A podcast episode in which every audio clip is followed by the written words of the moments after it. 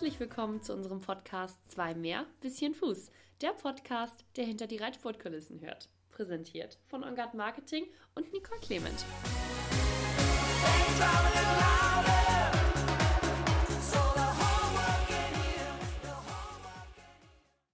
Herzlich willkommen zu einer neuen Podcast-Folge unseres Podcasts Zwei mehr bisschen Fuß. Unser heutiger Podcast-Partner ist zum einen einer der größten Unterstützer unseres Derbys in Kleinflottbek und zum anderen jemand, der auf wirtschaftlicher Ebene mit seinem Unternehmen in den jetzigen Zeiten mit Sicherheit alle Hände voll zu tun hat, denn er ist geschäftsführender Inhaber des Kaffeehandelshauses JJ Darboven. Herzlich willkommen, Herr Albert Darboven. Na, danke schön. Herr Darboven, erst einmal herzlichen Dank, dass Sie sich heute die Zeit genommen haben, um mit uns einen Podcast aufzunehmen, denn das ist in der heutigen Zeit ähm, wahrscheinlich gar nicht so ganz einfach. Ihre Firma, die Firma JJ Darboven, ist in Hamburg ansässig und ähm, eine international tätige Kaffeerösterei mit elf Tochterfirmen und mehr als 900 Mitarbeitern weltweit. Sie selber, ich habe es ja eben gesagt, sind geschäftsführender Inhaber und natürlich, wie momentan jeder von uns, auch mit der Corona-Krise konfrontiert. Inwiefern trifft die Corona-Krise im Moment Ihr Unternehmen? Ja, also die trifft uns natürlich sehr hart, vor, vor allen Dingen die Schicksale, die in der kleinen Gastronomie die äh, ja jetzt letzten Endes betroffen sind. Und das bedauern wir sehr, dass die natürlich teilweise da mit dem Gedanken spielen, aufzugeben. Aber wir wollen hoffen, dass irgendwie diese Corona Krise mal so weit geht, dass wir auch ein bisschen wieder auf unsere Kundschaft zugehen können und können dann versuchen, ob wir da in irgendeiner Form helfen können oder was machen können. Sind das so die größten Einbußen, die Sie im Moment haben, also die kleinen Gastronomiebetriebe? Ja, nicht nur, nicht nur in, in Deutschland in der Gastronomie, sondern das gesamte Exportgeschäft trifft uns auch sehr hart. Ob das in der Ukraine ist oder in Russland oder in Litauen, äh, ist es überall alles äh, gesperrt, alles zu. Und wir wollen hoffen, dass da bald wieder irgendwie mal eine Tür aufgemacht wird demnächst. Prag hat jetzt gerade heute signalisiert, die fangen jetzt gerade wieder an, die Kleingastronomie zu besuchen. Mhm. Also da ist schon ein ganz kleiner Lichtblick im Tunnel, möchte ja. ich mal sagen, ja. in, in Europa. Was sind die Bereiche, die bei Ihnen im Moment noch gut laufen? Also das ist der reine Lebensmittelhandel, mhm. dass der Endverbraucher, so wie Sie und ich, wir können uns ja eindecken über den LEH äh, in der Gastronomie oder sonst oder natürlich übers Netz. Sie können sich ja auch über ein Versandhaus eindecken. Das sind natürlich immerhin noch Möglichkeiten, die im Moment noch funktionieren. Welche Maßnahmen haben Sie denn selber bei sich im Büro getroffen? Da gibt es ja sehr viele ja, die im Moment irgendwie einen Schichtplan aufstellen oder irgendwas. Ja, wir haben äh, Richtung. mehrere Schichtpläne und, und vor allen Dingen haben wir Kurzarbeit eingeführt und wir haben auch äh, Homeoffice eingeführt. Das heißt also, man kommt zweimal die Woche und dann ist man wieder im Haus. Äh, aber das wollen wir jetzt doch ein bisschen ändern. Wir wollen gerne sehen, ob man drei Tage hintereinander im Büro ist und dann drei Tage eben im Haus. Mhm. Eine sehr schwierige Situation, sich auf einmal einen komplett neuen Plan da einfallen lassen. Ja, natürlich. Äh, für alle Mitarbeiter. Aber dafür sind, sind wir Unternehmer. Genau. Ist man als Unternehmer dann in irgendeiner Art und Weise, in irgendeiner Form auf so ein Szenario vorbereitet oder trifft einen das total kalt ja, von der Seite? Das trifft Sie natürlich kalt von der Seite, aber äh, wenn Sie Unternehmer sind, dann unternehmen Sie was. Das ist ja genau, wenn Sie vor einer plötzlichen Situation stehen, äh, werden Sie ja sicher irgendetwas tun. Mhm ja, können Sie ja sehr glücklich sein, dass Sie jetzt eine Möglichkeit gefunden haben, das immerhin so weiterzumachen. Das ist ja gar nicht in jedem Bereich im Moment so. Ein Bereich, der leider natürlich auch dazugehört, ist im Moment die Pferdesportszene, zumindest äh, die Events. Das ist im Moment sehr, sehr schwierig. Deswegen jetzt auch ein Schwenk zu einem Thema, was natürlich ganz, ganz, ganz viele unserer Hörer interessiert. Denn ähm, Sie sind auch einer der größten Unterstützer der Hamburger Pferdesportszene und Namensgeber von gleich zwei sehr hochkarätigen Pferdesportveranstaltungen. Das ist zum einen das Deutsche Galoppderby in Hamburg-Horn und zum anderen unser deutsches Spring- und Dressurderby in Hamburg-Kleinflottbek. Und jetzt erstmal die aller, allerwichtigste Frage vorab. Beeinträchtigt die Corona-Krise momentan Ihr Engagement im Pferdesport? Beeinträchtigt mich nicht nur. Ich kann hoffen, dass in irgendeiner Form wir mit dem Gesetzgeber ein Modus vivendi finden, wann wir wieder starten können. Mhm. Wir wissen, dass wir jetzt das Springderby nicht abhalten können Ende Mai. Das wird nicht funktionieren. Und wir werden auch am 5. Juli kein Galoppderby starten können. Denn leider ist an diesem Tag das äh, Prix de Jockey, also das französische Derby, und dann wird noch der Preis der Diana, glaube ich, in Irland auch noch gelaufen. Mhm. Also insofern werden wir wahrscheinlich das Galoppderby um acht Tage verschieben. Das setzt voraus, dass morgen in Berlin die richtigen Entscheidungen getroffen werden. Im Moment ist es überall ein Fragezeichen. Ja. Was wird morgen in Berlin wirklich entschieden? Was sind die richtigen Entscheidungen für Sie, die jetzt beeinflussen würden, dass das, was Sie gerade gesagt haben, so stattfinden kann? Ja, also wenn wir das Springderby in irgendeiner Form nachholen können, ja. Aber ein, ein Galoppderby können wir nicht bis ins Endlose rausschieben. Wir brauchen die Vorbereitung äh, für das Derby, die Vorbereitungsrennen. Das Derby ist das höchste Zuchtrennen für die deutsche Vollblutzucht. Mhm. Also wir gehören nicht zum Sportbund, sondern zur Wirtschaftsbehörde. Wir sind der verlängerte Arm als Rennclub vor den Augen der Öffentlichkeit die Zuchtprüfung abzulegen. Ja. Ihre Verbindung zum Pferdesport ist ja natürlich mit diesen zwei Veranstaltungen extrem gegeben. Woher stammt denn Ihr grundlegendes Interesse für Pferde? Ist das schon von den Eltern mitgegeben worden oder wie ist das? Ja, ich glaube, ich konnte noch nicht mal richtig laufen, da saß ich schon auf dem Pferd. Ne? Bei uns in der Familie haben, ich weiß nicht wie, wie viele Generationen, die haben alle gewirrt. Alle gewirrt. Ja. Und ähm, Sie sind also auch selber im Sattel aktiv gewesen? Ja, doch. Und wie? Kann ich noch mal ein Bild zeigen? Ich habe gerade heute ein Bild gefunden. Die müssen wir uns abfotografieren. Ein altes Bild. Aber hallo, was ist das für eine Hose? Der, der Reithosenschnitt? So, jetzt, jetzt kriegen Sie was zu hören, da fallen Sie vom Hocker. Ist eine Kosakenhose eine aus dem Krimkrieg. Und wissen Sie, wann der war? Belehren Sie 1860 mich. oder was, oder 1870. Und dann sind die auf einer Million Kosakenhosen sitzen geblieben. Dann haben sie die nach Argentinien verkauft. Und so ist die Bombacho entstanden, weil die Hosen, die die Argentinier tragen, die Pumphosen, heißen auf Spanisch Bombachos.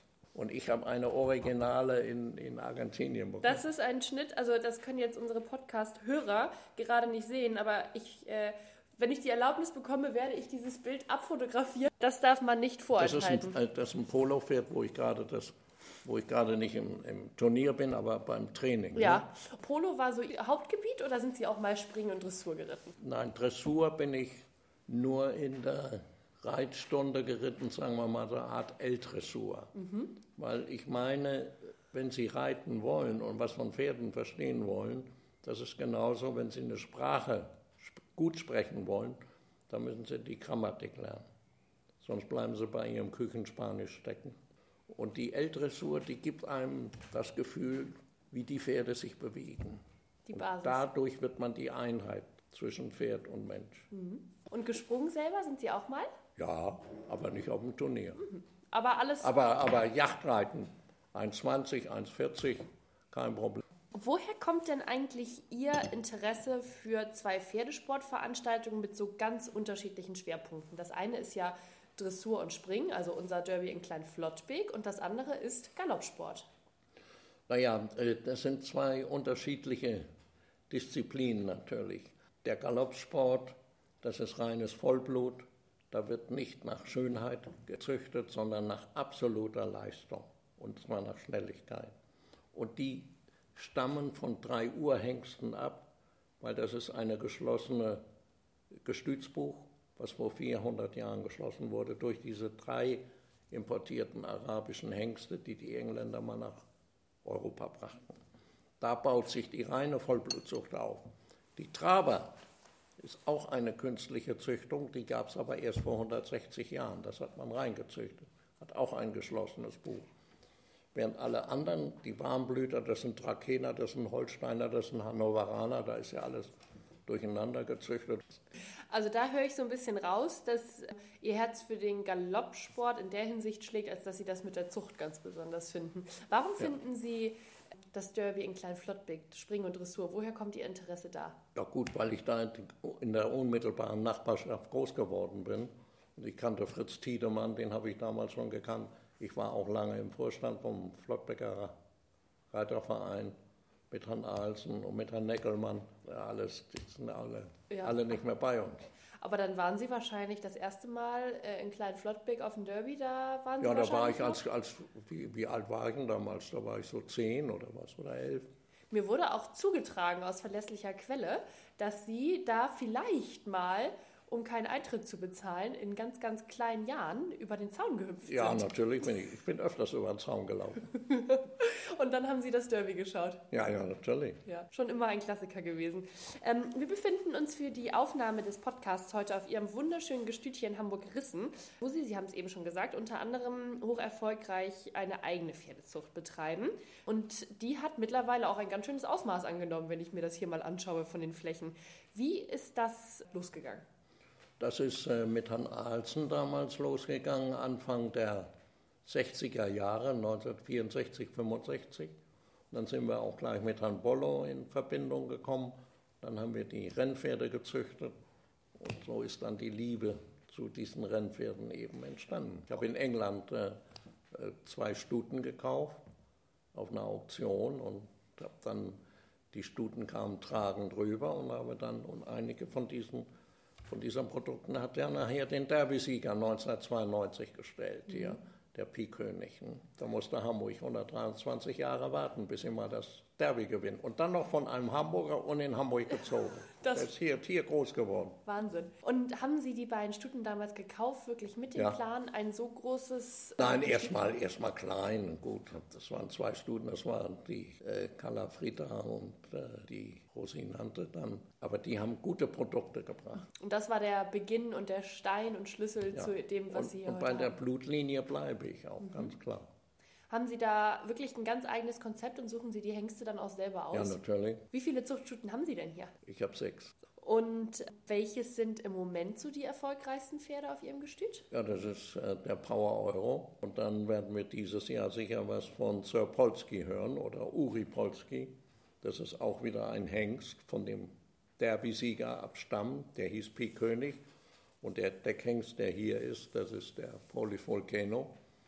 Der hat sich gut vererbt, aber erstmal hier. Und jetzt wollen wir mal draußen auf der Rennbahn äh, dann sehen, ob er das bringt, was die Hoffnung, äh, die wir in das Pferd gesetzt haben. Wie viele Pferde stehen denn hier insgesamt auf Ihrem Gestüt? Also wir haben insgesamt etwa 25 Pferde. Und Sie kennen wahrscheinlich jedes einzelne. Ja, ja. Und wie involviert sind Sie da so in so Dinge wie Training von den Pferden? Training gar nicht, nein, das ist eine Sache vom Trainer. Also wir haben ja in Deutschland Trainer und dann da muss man auch ein gewisses mal, Vertrauen gegen, miteinander aufbauen. Man übergibt ihm ja irgendwie etwas Wertvolles dem Trainer und der Trainer muss ja auch die gleiche Einstellung haben. Und ich habe bis jetzt immer Glück gehabt mit meinen Trainern. Haben Sie denn im Moment auch so ein Lieblingspferd hier bei sich? Ja, ich habe jetzt gerade den ganz neuen, die Mutter verloren hat und der hat den Namen Pour l'Europe bekommen. Das Fohlen konnten wir retten, leider die Mutter nicht. Okay. Das war die bestgezogenste Stute überhaupt in Europa. Der kleine Hengst wird hoffentlich in ganz große Fußstapfen Ah, treten. der sieht ja, der sieht schon gut aus. Ne? Naja gut, nachher wollen wir sehen. Wie ist denn das bei Rennpferden im Vergleich zu Spring- und Dressurpferden? Was gewinnen Rennpferde so auf der Rennstrecke? Man muss ja sagen, unsere Podcast-Hörer sind nicht hauptsächlich Rennfans, sondern die sind Spring- und Dressurfans. Deswegen ist das ganz interessant, das mal so im Vergleich zu Sie sehen. können Springen und, und, und Rennpferde gar nicht miteinander vergleichen. Wenn Sie, wenn Sie ein gutes Rennpferd haben, können Sie, wenn Sie damit gewinnen, in, in Dubai zweieinhalb Millionen Dollar gewinnen. Das Gibt's ist, nee, in, das in, ist, unserem, in dem Sport von Dressur und Springen sind Sie da weit weg. Da müssen Sie eine Null wegstreichen, Mhm. dann vielleicht. hier aus Deutschland werden dann Rennen in Dubai angefahren? Ja, ja, ja, auch? ja. Also Sie werden da eingeladen, wenn Sie ein gutes Rennpferd haben. Ich hoffe ja, dass ich eines Tages auch mal ein gutes Rennpferd haben werde. Das, dann werde ich da auch mein, mein Pferd nennen. Und dann funktioniert es eigentlich ähnlich wie bei den Dressur- und Springpferden, dass sie wahrscheinlich zwei Wochen vorher oder eine Woche vorher nach Dubai geflogen Ja, werden. da wird geflogen, das wird auch alles bezahlt und, Mhm. und, und, und Hongkong lädt sie auch ein, wenn sie ein gutes Pferd haben. Ich war mal eingeladen, leider wurde dann mein Powerflame krank äh, und konnte dann nicht. Also da wäre ich gerne ge dabei Mhm. gewesen. ne. Also ich hatte schon mal die Chance. Aber das sind doch so Dinge, die rennmäßig bei Ihnen auf dem Plan stehen, dass Sie gerne mal auf diese ich, ganz ich züchte ja Rennpferde, keine Reitpferde. Und bei diesen ganz hochkarätigen Rennen, das ist so ein bisschen das Ziel, da Ja, noch mal ein bisschen Ja, in die Luft zu natürlich. Wir schnuppern. wollen ja immer wieder das Derby von der gesamten, wenn Sie die Vollblutzucht als eine Pyramide sehen, dann ist die Spitze eben das Derby. Mhm. Das Derby ist das höchste, sagen wir mal, hat, hat, hat das höchste Image für die Zucht. Ein Derby zu gewinnen, das will jeder. Eine Sache bringen, was ich mal in meiner Derby-Rede 1994 gesagt habe, ich würde gerne alle Derby-Sieger von dem Jahr dass die sich dann zusammentun im Herbst aus Europa und dann alle gegeneinander laufen. Mhm. Nur die Derby-Sieger. Ja. Der Engländer, der Franzose, der Ire, der Deutsche. Das ist ja so ein bisschen die Idee, wenn ich das jetzt mal vergleiche bei uns im Dressur- und Springsport. Dressurmäßig zum Beispiel gibt es den Nürnberger Burgpokal, wo sich junge Dressurpferde qualifizieren und die müssen auch eine Prüfung gewinnen, um dann das Finale in Frankfurt laufen ja, zu dürfen. Ja. Das wäre ja wahrscheinlich so ein bisschen die umgemünzte Idee auf die Ja, ja, also ich wollte das für ganz Europa machen. Mhm. Nur etwas größer.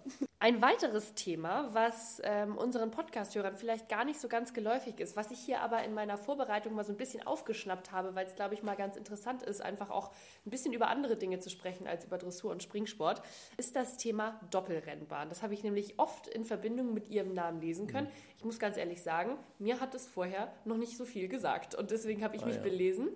Aber ich glaube, viele unserer Hörer wissen vielleicht auch noch gar nicht, was es damit auf sich hat. Können Sie mal erklären, warum die Hamburger das Thema Doppelrennbahn so beschäftigt und was ja, es ist? Äh, Hamburg als die Freie und Hansestadt, äh, Hamburg größte Pferdestadt Europas vielleicht, drumherum alles, was hier an Pferden steht.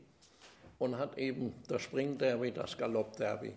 Und dann kam vor mehr als 30 Jahren eben nochmal der Gedanke mit äh, Klaus von Donani, der Doppelrennbahn.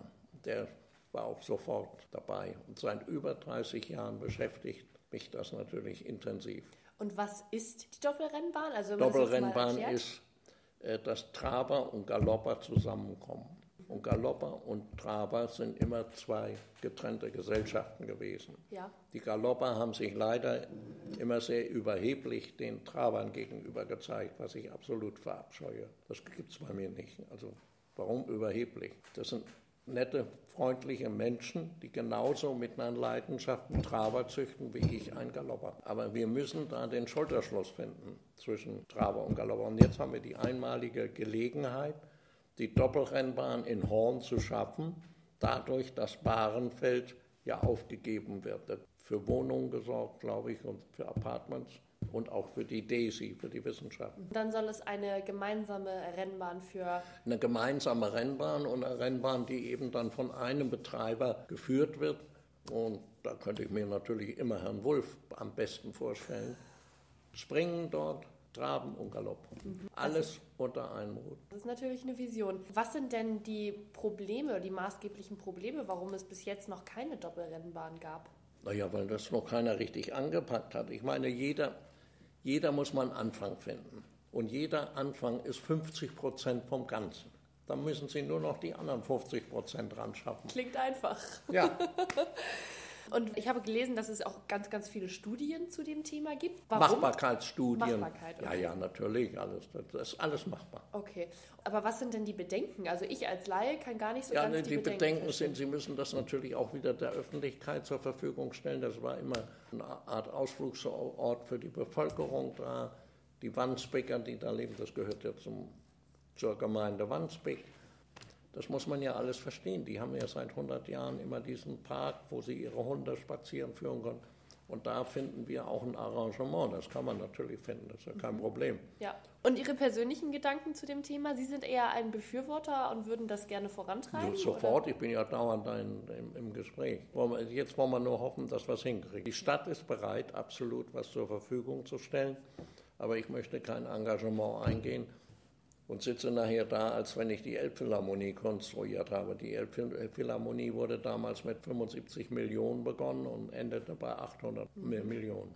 Ist denn der Plan, dass, wenn es eine Doppelrennbahn gibt, wie jetzt für mich, die Stadt gibt was dazu und der Rest wird ja, soll dann 50-50 aufgeteilt. Ja, soll dann finanziert werden. Ja. Von der, von der Trabergilde und von der Galoppergilde. Mhm. Ist klar, und da gibt es wahrscheinlich und noch Und dann würden wir die Springern mit einbeziehen. Also das sind alles Ideen für, für die Zukunft wo Hamburg wirklich was von hätte. Mhm. Sie hat die Infrastruktur, sie hat die Autobahn vor der Haustür am Horner Kreisel, die Wandsbeker Autobahn, sie hat die U-Bahn direkt am Horner Bogen.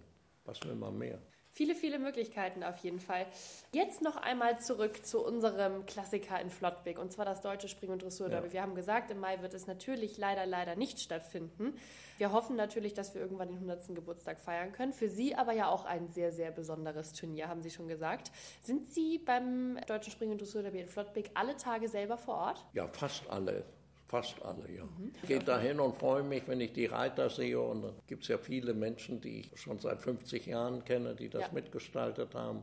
Ich freue mich dann auch immer, wenn ich dann die jungen Leute kennenlerne. Und haben Sie denn trotzdem Sie keinen Springen- oder Dressurfit haben, eine Lieblingsprüfung auf dem Derby in Flottbek?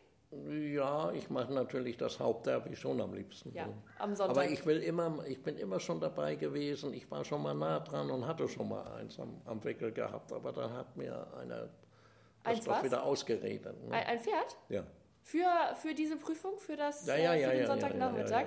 Das wäre nochmal so ein kleiner Traum, ein Derbypferd für Klein Ja, ja, aber da bin ich immer noch bei. Also das, es es ist noch in Arbeit. Das ist noch in Arbeit. Alles klar. Dann äh, ganz herzlichen Dank für Ihre Zeit, Herr Darboven. Das waren äh, wirklich sehr, sehr interessante Einblicke äh, mal in eine ganz, ganz andere Seite unseres schönen Sports. Und weil unser Herz natürlich genauso wie Ihres für das deutsche Spring- und Dressur-Derby in Klein-Flottbek schlägt, glaube ich, kann ich mich schon mal im Namen aller Derby-Fans bei Ihnen bedanken für Ihre ganz, ganz großartige Unterstützung. Vor allen Dingen in Zeiten wie diesen, bei einem Turnier wie diesem denn was wir alle möchten, ist natürlich den 100. Geburtstag irgendwann nachzufeiern. Ja. Und das geht nicht ohne Unterstützer, wie Sie es eben sind. Deswegen drücken wir alle zusammen die Daumen für einen hoffentlich bald nachgefeierten Derby-Geburtstag. Und vielen, vielen Dank für Ihre Zeit heute. Ich danke Ihnen. Danke sehr.